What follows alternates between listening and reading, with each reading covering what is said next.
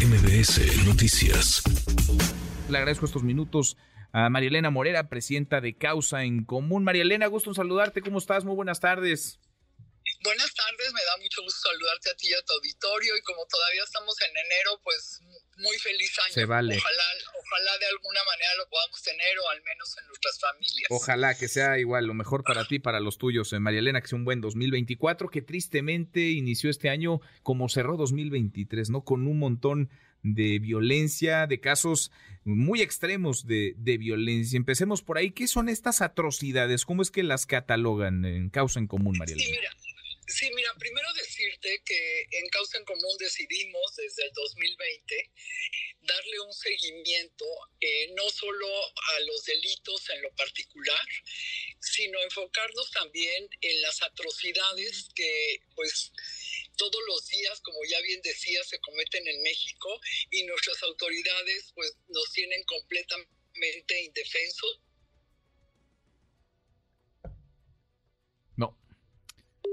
Se nos fue María Elena, María Elena Morera. Vamos a recuperar la comunicación porque sí, es de espanto el número, el dato. 6.378 atrocidades. Eh, decíamos, es un promedio de 17 cada, cada 24 horas, 17 eh, cada, cada día. Las han documentado eh, con enorme rigor y profesionalismo. María Elena, te seguimos, te seguimos escuchando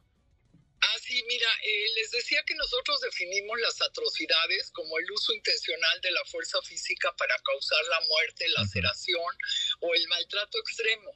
Eh, también para causar la muerte de un alto número de personas en un mismo evento y para causar la muerte de personas vulnerables como son niños, niñas, adolescentes y mujeres eh, que matan con extrema violencia eh, y o para provocar terror. Y entonces lo que hacemos es tomar de los medios de comunicación todas las notas sobre estos temas, sin embargo sabemos que aquí eh, puede haber muchas omisiones porque lo importante no es el número, sino la naturaleza de los eventos que se están dando en México y que pues el presidente y su equipo las ignoran para decir que aquí no pasa nada, que aquí ya no hay tortura, no hay masacre, igual que ya no hay corrupción, según ellos. Sin embargo, pues los ciudadanos siguen sufriendo el terror todos los días de lo que sucede en el país. Y por ejemplo, del 2021 al 2023 se cometieron 19% más atrocidades.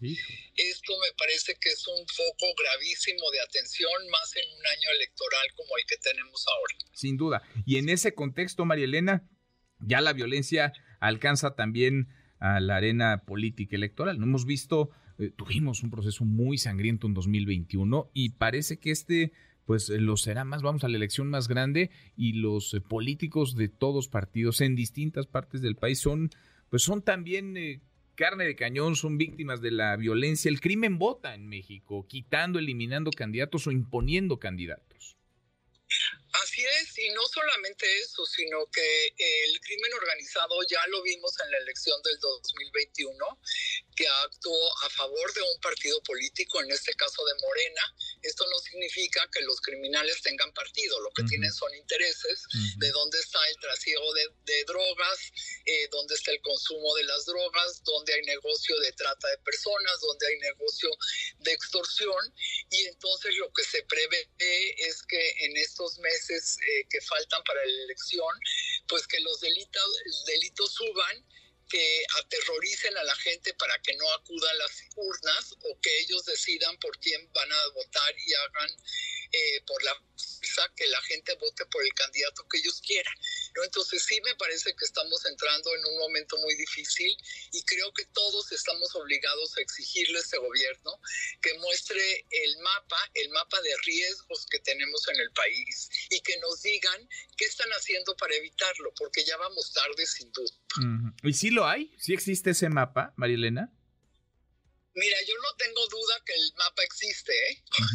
El tema es que no hace nada. En las elecciones del 2021 yo hablé con altos funcionarios de este gobierno y efectivamente las preocupaciones que yo le dije que teníamos respecto a algunos estados y municipios donde los este, candidatos pues eran parte del crimen organizado y lo tenían perfectamente identificado, simplemente no, no querían hacer nada, decidieron que hasta pasar las elecciones, que qué tal si no ganaban, no, pues si ganaron. bueno.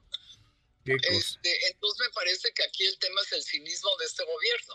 Entonces, para evitar que sean más muchas más tragedias de lo que creemos que puedan ser, pues me parece que sí es importante exigirles que, no que nos digan desde ahorita qué es lo que están haciendo, porque es proteger a los candidatos, pero también hacer una estrategia para evitar que los criminales sean los que decidan en muchos municipios del país, para, que, para evitar que ellos sean los que les quiten las credenciales del elector a los, a los ciudadanos y hagan que voten por quien ellos quieren. Eh, creo que sí hay muchas maneras de evitar que esta violencia avance, pero pues sí necesitamos del gobierno federal y por supuesto también de los gobernadores, que muchos de ellos están sentados en la maca esperando que alguien los resuelva. Pues sí, pues sí, lo veremos y ojalá también el tema sea eh, central de la conversación en las, en las campañas. María Elena, gracias, gusto en saludarte como siempre.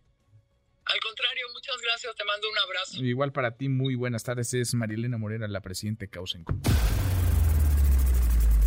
Redes sociales para que siga en contacto: Twitter, Facebook y TikTok. M. López San Martín.